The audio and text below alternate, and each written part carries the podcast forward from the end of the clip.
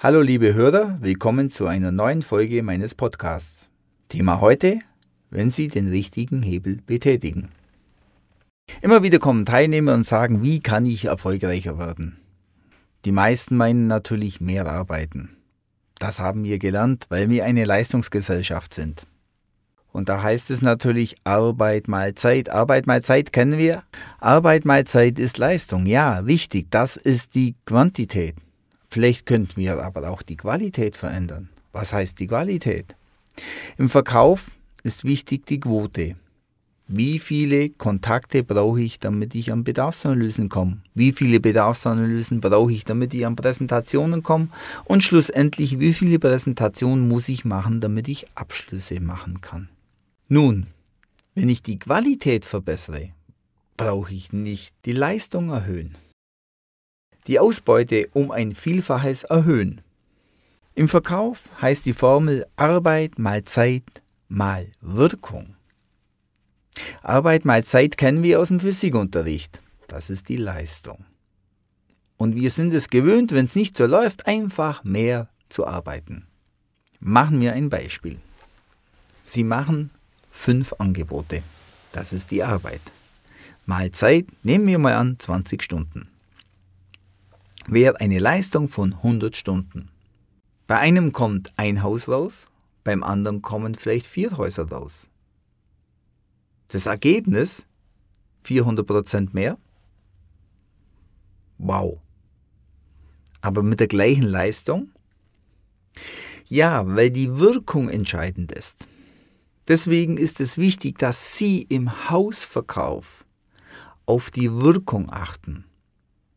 Erhöhen Sie Ihre Wirkung und Sie brauchen nicht mehr arbeiten. Jetzt ist die Frage, wie kann ich die Wirkung erhöhen? Die Kuschelbäume macht's.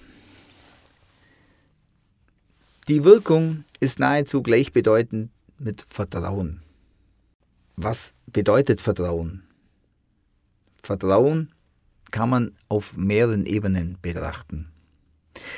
Zum Beispiel eine Empfehlung ist ein Kunde, der Ihnen ein Grundvertrauen mitbringt.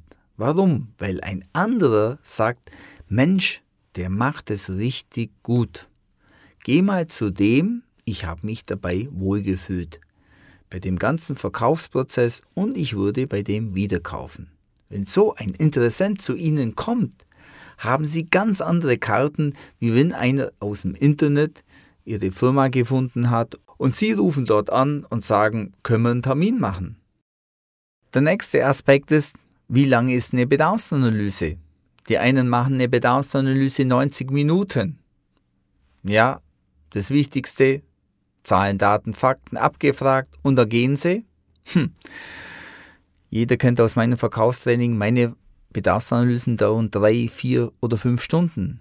Ja, nicht nur deswegen, damit wir viel, viel, viel mehr Informationen haben, die ganze Bonität kennen und auch die Zeichnungen dazu machen und natürlich ganz andere Grundvoraussetzungen haben. Nein, aus einem ganz anderen Grund auch noch weil genau nach eineinhalb Stunden beginnt Kuschelwärme. Und wenn ich da mal länger bei dem Kunden sitze, habe ich eine ganz andere Beziehung und somit erhöhe ich wieder die Wirkung.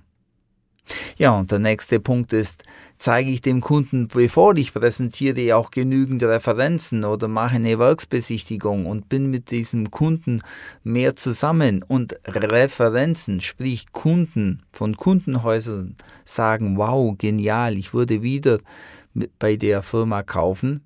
Ja, Sie entscheiden das, ob Sie den Prozess vorneweg einbauen, diesen Vertrauensaufbau oder auch nicht.